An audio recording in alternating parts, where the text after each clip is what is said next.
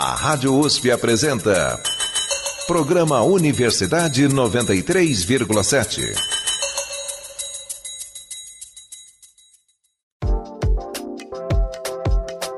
Nas artes visuais, a inteligência artificial.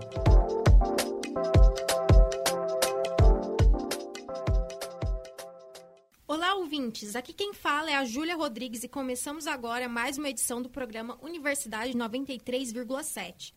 No programa de hoje, a gente vai falar sobre inteligência artificial nas artes visuais. Quais as consequências da arte criada por inteligência artificial para o mundo da arte? E quais as implicações legais ou morais do uso dessa tecnologia? Nesse debate, eu conto com a ajuda do Thomas Toscano, meu amigo e companheiro de bancada. Olá, pessoal. Olá, Júlia. Eu estou bem ansioso para o debate de hoje. É um tema que está gerando bastante discussão atualmente. Nos últimos meses, aplicativos e plataformas capazes de gerar obras de arte ficaram famosos na internet, como por exemplo o Mid Journey e o Dali 2. E não fica só no amadorismo, naquela brincadeira ali. Muitas dessas obras conquistaram até mesmo prêmios em competições. Um exemplo que foi famoso recentemente foi do prêmio de fotografia Sony World Photography Award. Olha lá meu inglês, Júlia. É, desse ano que foi dada uma imagem feita por uma inteligência artificial. Criou uma grande polêmica nesses dias, né? O que intriga também é que nem mesmo os avaliadores do prêmio souberam distinguir entre as fotos reais e as feitas pela máquina, né? Eles só descobriram depois que o artista que fez, entre aspas, a fotografia contou para eles. É, são esses dilemas de dar nó na cabeça que nosso programa vai debater hoje.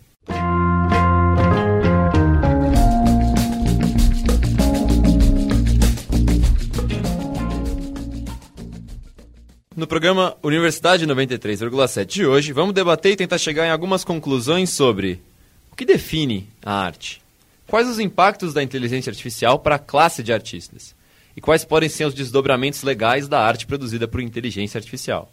É bastante conversa. E eu vou contextualizar um pouco, né? Só para contextualizar, a inteligência artificial ou IA é como chamamos os programas de computador que buscam uma inteligência parecida com a humana.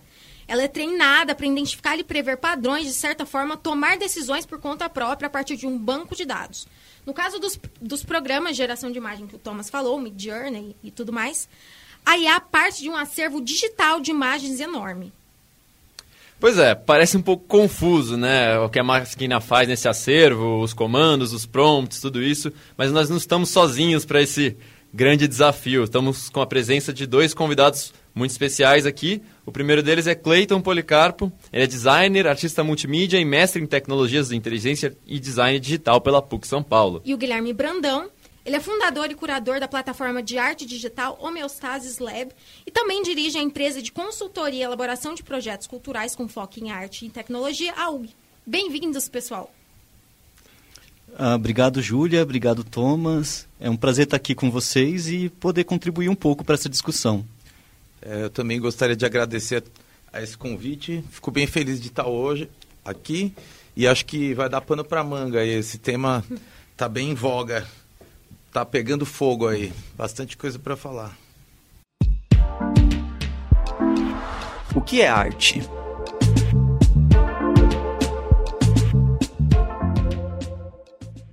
É, pois é, eu tô, tô doido pra já sair perguntando um monte de coisa para vocês aqui.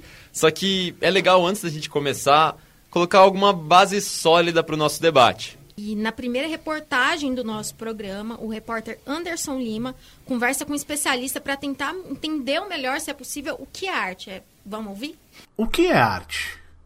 Uma pergunta que existe há séculos, com respostas que podem variar de acordo com cada momento histórico. Seria possível definir de forma quase unânime o que é arte? Ainda mais considerando as tecnologias que temos hoje em dia? Para ajudar nessa resposta, chamamos Fábio Schwarzwald, ex-diretor executivo do Museu de Arte Moderna do Rio de Janeiro e ex-diretor da Escola de Artes Visuais do Parque Lage.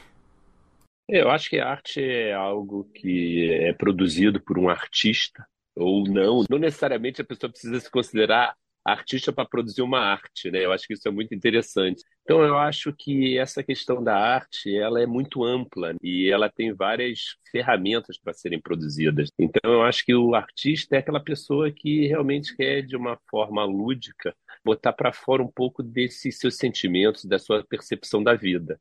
E aí você tem artistas que utilizam técnica de pintura, outros escultura, né, outros performance, vídeo. arte, para mim, é realmente ver essa produção de pessoas em que eles têm alguma coisa para falar, para botar para fora quase como uma canalização de algo sublime, que é muito interessante porque a gente vê artistas maravilhosos que estudaram, fizeram faculdade, pós-graduação, e outros que nunca estudaram. E aí você analisa quem é o melhor, quem é o pior. Não tem isso. A arte está em todos e é para todos.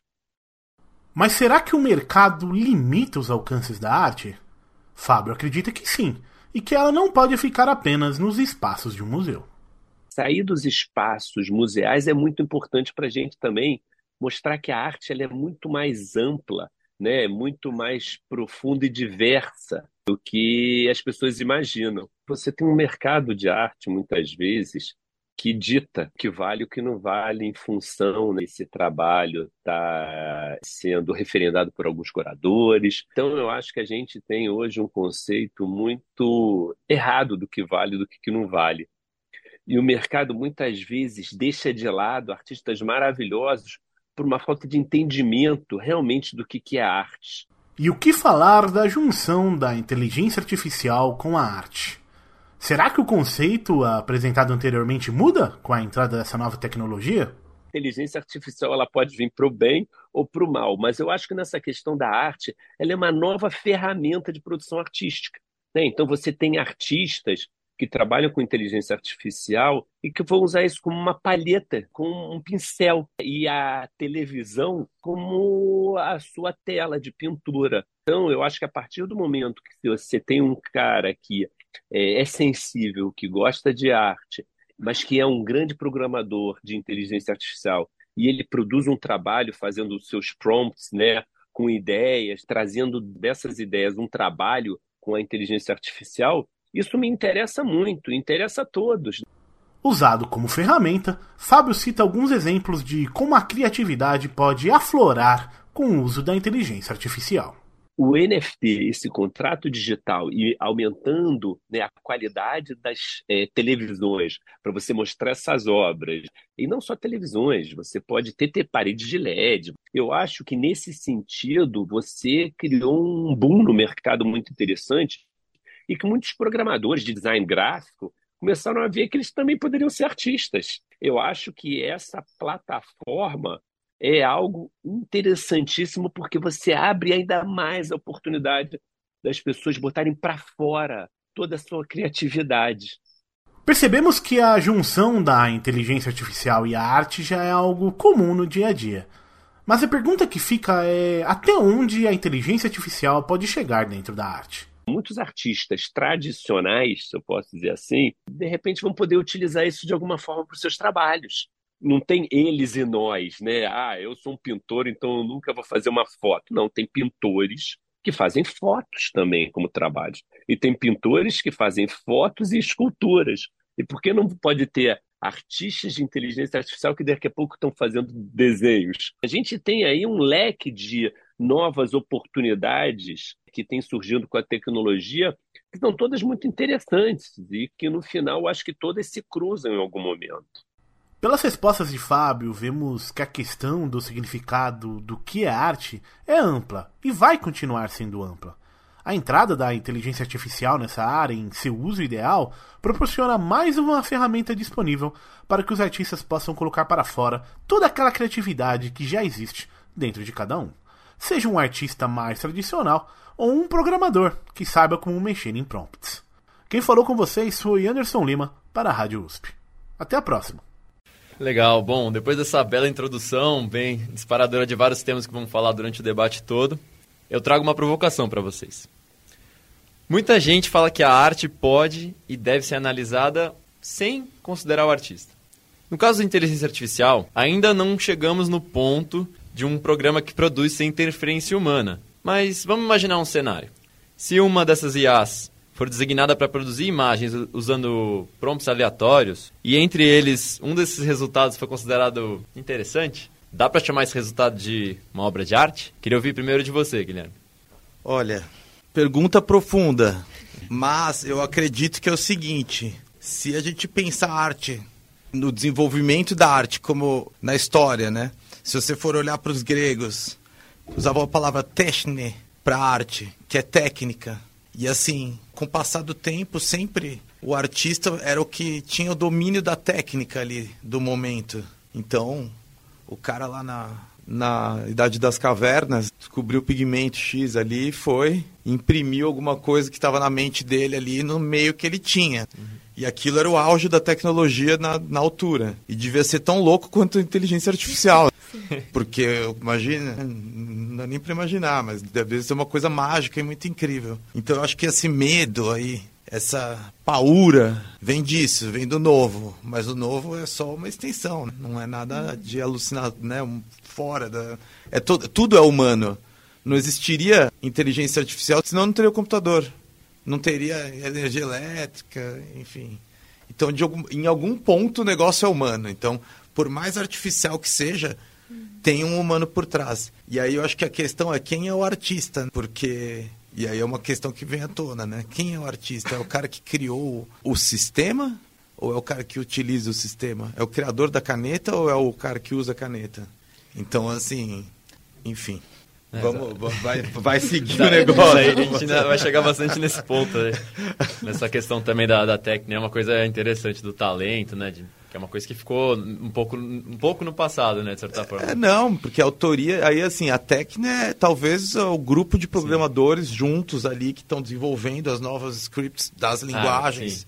Ah, e talvez seja uma nova forma de arte também, né? O código, assim.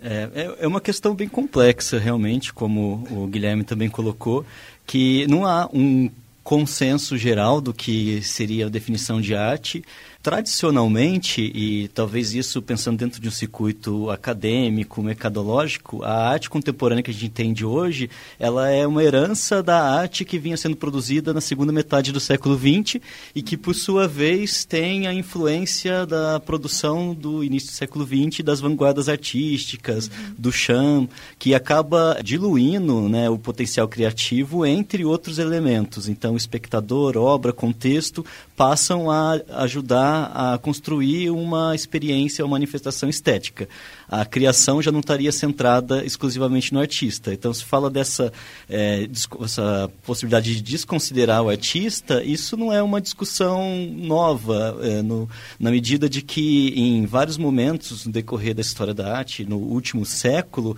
artistas questionaram o papel criativo, uh, o artista como o único detentor de um poder de criação e passam a diluir isso em uma rede de outros agentes que, de uma certa forma, a gente considera é, o objeto de arte, o, a pessoa, o público, mas tem vários outros agentes que também não são humanos envolvidos nesse processo.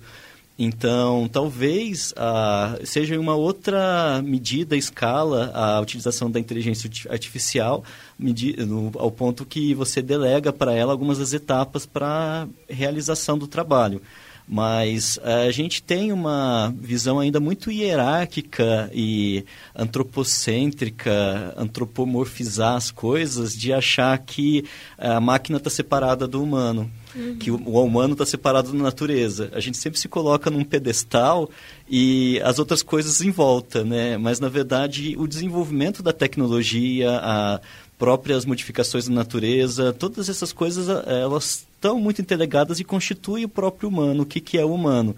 Então, às vezes, essa, esse furor agora, né, se as máquinas podem criar arte, que acho que é pertinente toda essa discussão, mas ela acaba chegando, é, reproduzindo um pouco essa, esse pensamento meio antropomorfizar a máquina, ela tem que criar arte como humano, ou é, mostrar essa oposição, né, nós e eles, que às vezes ela não funciona bem dessa forma.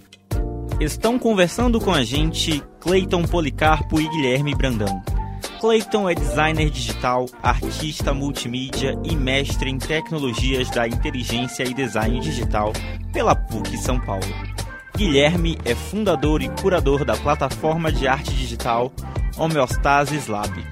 Também dirige a empresa de consultoria e elaboração de projetos culturais com foco em arte e tecnologia UGI. E a gente aqui começou falando de uma coisa muito ampla, né? Que o que é arte, que não dá nem para definir direito, mas acaba também entrando em discussão, né? O que seria uma arte bem feita. Então, a inteligência artificial, como mesmo vocês estavam falando, ela acaba reacendendo um dos principais debates da arte contemporânea, né?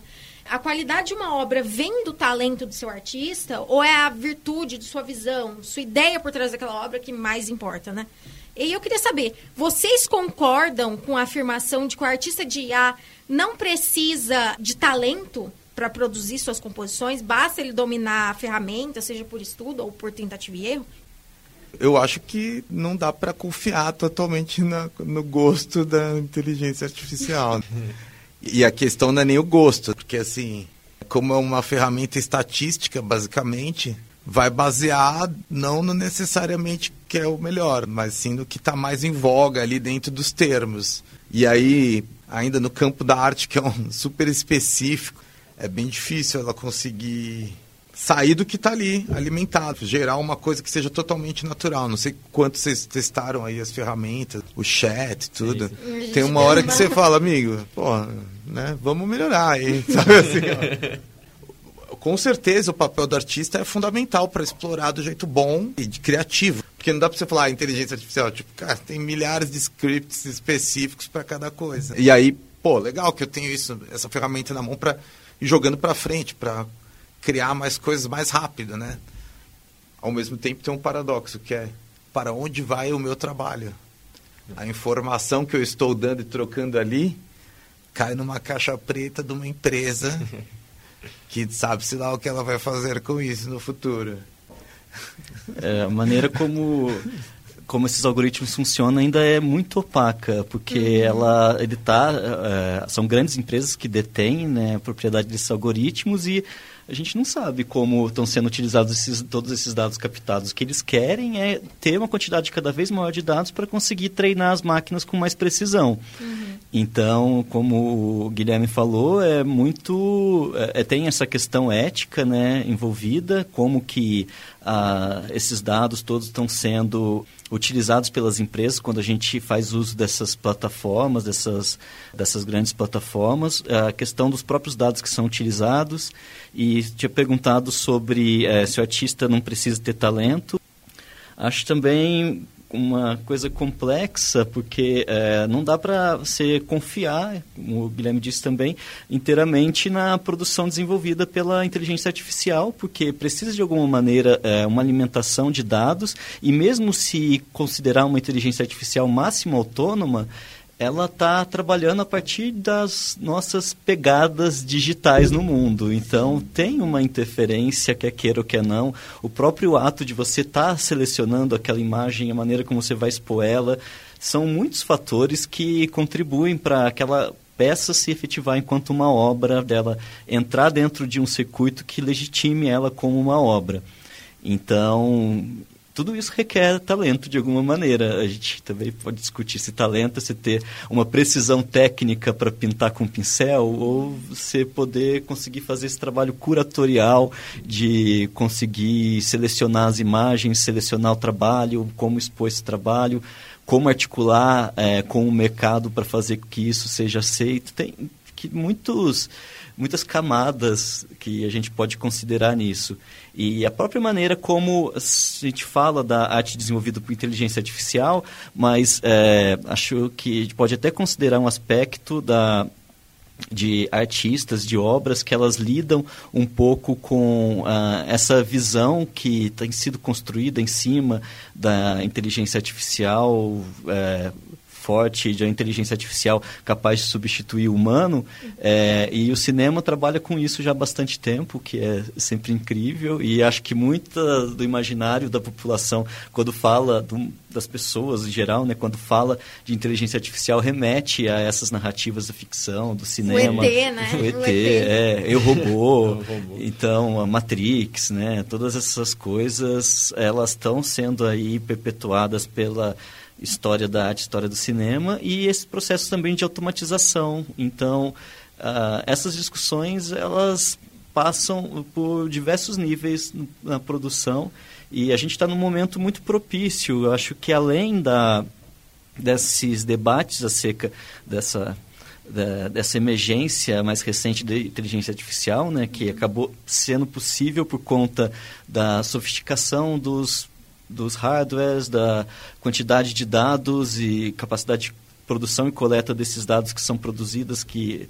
produzidos, que é uma quantidade absurda, torna possível essa, esse crescimento exponencial recente da IA e também outras discussões que estão repensando a própria posição do humano com relação ao planeta, a questão ambiental, que é um aspecto muito forte, uh, ou grupos uh, tidos como minoritários que durante muito tempo eram relegados, uh, não tinham o direito de serem tidos como humanos, então eram quase que subhumanos. Então, ah, as pessoas pretas, povos indígenas, LGBTs, Uh, mulheres eram a definição de humano ela era muito mais aquele homem branco ocidental racional e tudo que escapava desse desse aspecto ele acabava sendo colocado numa posição inferior. Então, todas essas questões, elas estão muito fortes agora nesse início de século e acho que também a pandemia acaba proporcionando algumas reflexões em torno disso e, e é um terreno fértil para discutir toda tudo, a, a, posição que, que a gente ocupa dentro do, do planeta, seja processo de criação através de máquinas, seja com relação em, em relação aos outros seres, né? É, nos dias de hoje, assim, como vocês acreditam que está sendo a visão tanto do mercado da arte quanto da, de certa forma, um pouco mais do mundo acadêmico que também estuda arte, desse, desse, das produções feitas por inteligência artificial? Você acha que, para quem não entende direito, tá, tem muito preconceito ainda? É um negócio que tipo, as pessoas, de certa forma, entendem mal? Ou você acha que a aceitação já está melhor do que era antes, de certa forma? Acho que depois dos, dos NFTs, assim, foi o momento que o negócio foi validado totalmente. O mercado amou, falou: Meu Deus, uma forma de ganhar dinheiro.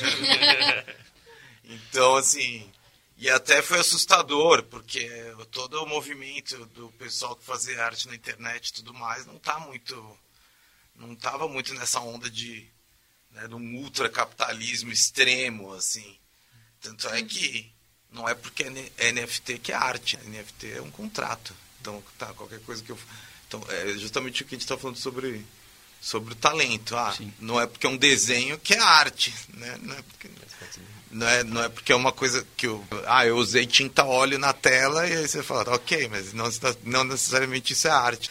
E aí e aí vem aquele paradoxo do mercado, que é isso, ele limita, ele, mas ele define também ao mesmo tempo que pode e não pode, e de repente você olha um negócio esteticamente horrível e pobre, enfim, a, discu né, a discussão horrorosa. E também. NFT tem umas coisas horrendas. Horroroso, cara, muita coisa ruim que vale muito. É, o mercado validou. E tem muita coisa boa, se você vale pesquisar. Que vale nada, e que aí eu penso, é, daqui a 150 anos vão ver que era esse aqui, não era aquele, é esse aqui que tinha que ter comprado. Então, assim, eu acho que basicamente é isso. Foi validado. É, é, sempre foi meio que um bichinho patinho feio, né? Uhum. Tinha sempre um olhar meio que esses caras meio estranhos, esses nerds, né? Com máquinas aqui e tal. Mas acho que já faz o, o próprio Duchamp, quando os caras começaram a usar a máquina ali, foi o começo de nem o começo, muito antes, cara, desde sempre, desde do, da idade da pedra, né? da perspectiva, do câmera obscura, câmera fotográfica, depois vídeo, depois vídeo digital, né? puta DVD, né? o cara dos anos 2000 usando a câmera 3 CCD, hoje em dia você olha, né? é um videozinho pequenininho assim. Então assim, Sempre sofre um preconceito no início. Assim, Sempre assim, né? tem o um preconceito, depois vem os entusiastas é. e falam, minha vida é isso. você fala, cara, mas você viu isso ontem. Entendeu? Como assim a sua vida mudou a partir de ontem? Não é possível. O pessoal põe muita expectativa numa coisa que já está aí desenrolando, entendeu? E legal, ah, finalmente tal. Mas assim, poxa, precisa dar uma balanceada aí no que foi, no que merece continuar, né? No... Acho que esse é o desafio, né? Como você definiu que é uma arte relevante. Eu acho que é, é isso, essa chegada da tecno, das tecnologias, elas sempre vem acompanhadas de um medo e um desejo de substituição, assim, uhum. que vai mudar tudo a partir de agora. É. E você vai vendo isso em ciclos, em ondas que começa a olhar para trás, né, quando surge a fotografia, quando surge uhum. o cinema, a televisão, todas a, as ondas que isso proporcionam, talvez agora a gente esteja diante de uma tecnologia muito mais complexa, mas a gente vive numa sociedade que é extremamente complexa também.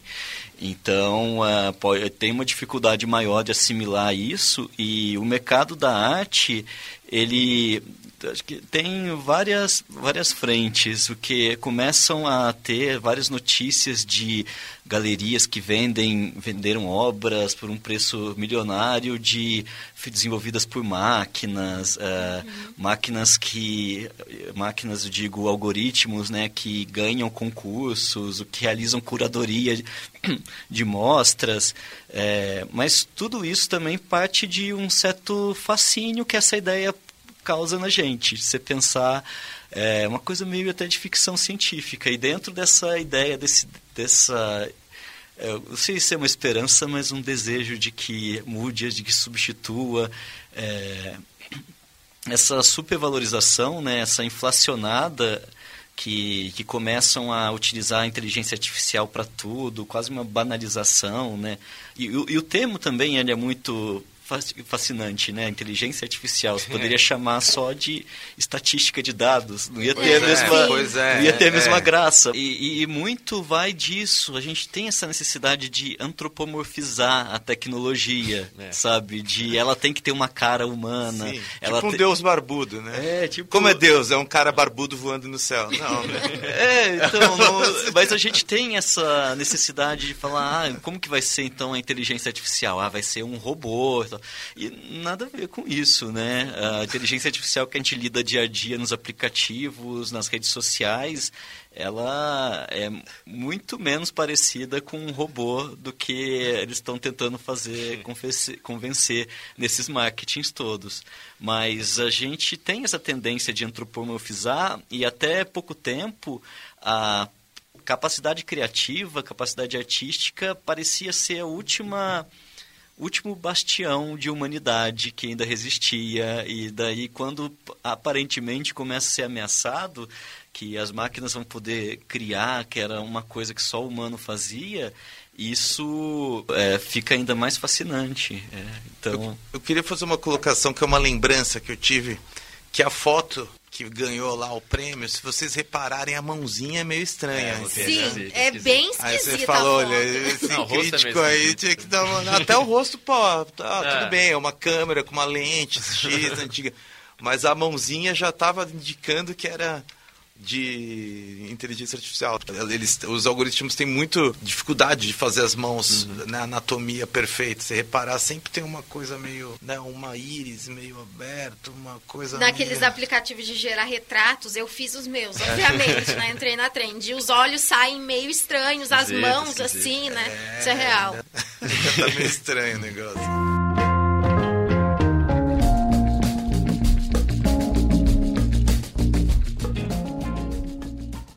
No programa de hoje, conversamos com Cleiton Policarpo e Guilherme Brandão. Cleiton é designer digital, artista multimídia e mestre em tecnologias da inteligência e design digital pela PUC São Paulo.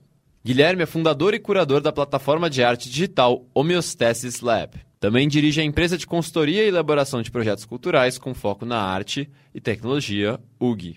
A apresentação desse programa foi feita por Thomas Toscano e por Júlia Rodrigues. As matérias são do Anderson Lima e do Caio César Pereira. A coordenação é da Luiz Irata, com produção do Arthur Macedo e edição do Cadu Everton. As músicas que você ouviu foram The Monuments and Tunnels in Goa and Hempe, de Bell Bonds, Fingerprints, de Mini Vandals e Bonfire, de Anne John. Essas canções foram utilizadas para fins didáticos apenas. Encerramos aqui a primeira parte deste programa. No próximo episódio você ouvirá sobre Até que ponto a carreira dos artistas está ameaçada pela inteligência artificial? E quais as formas de contornar esse problema? Eu sou o Thomas Toscano e você está ouvindo Universidade 93,7. Até a próxima. Até a próxima, pessoal. Nas artes visuais, a inteligência artificial.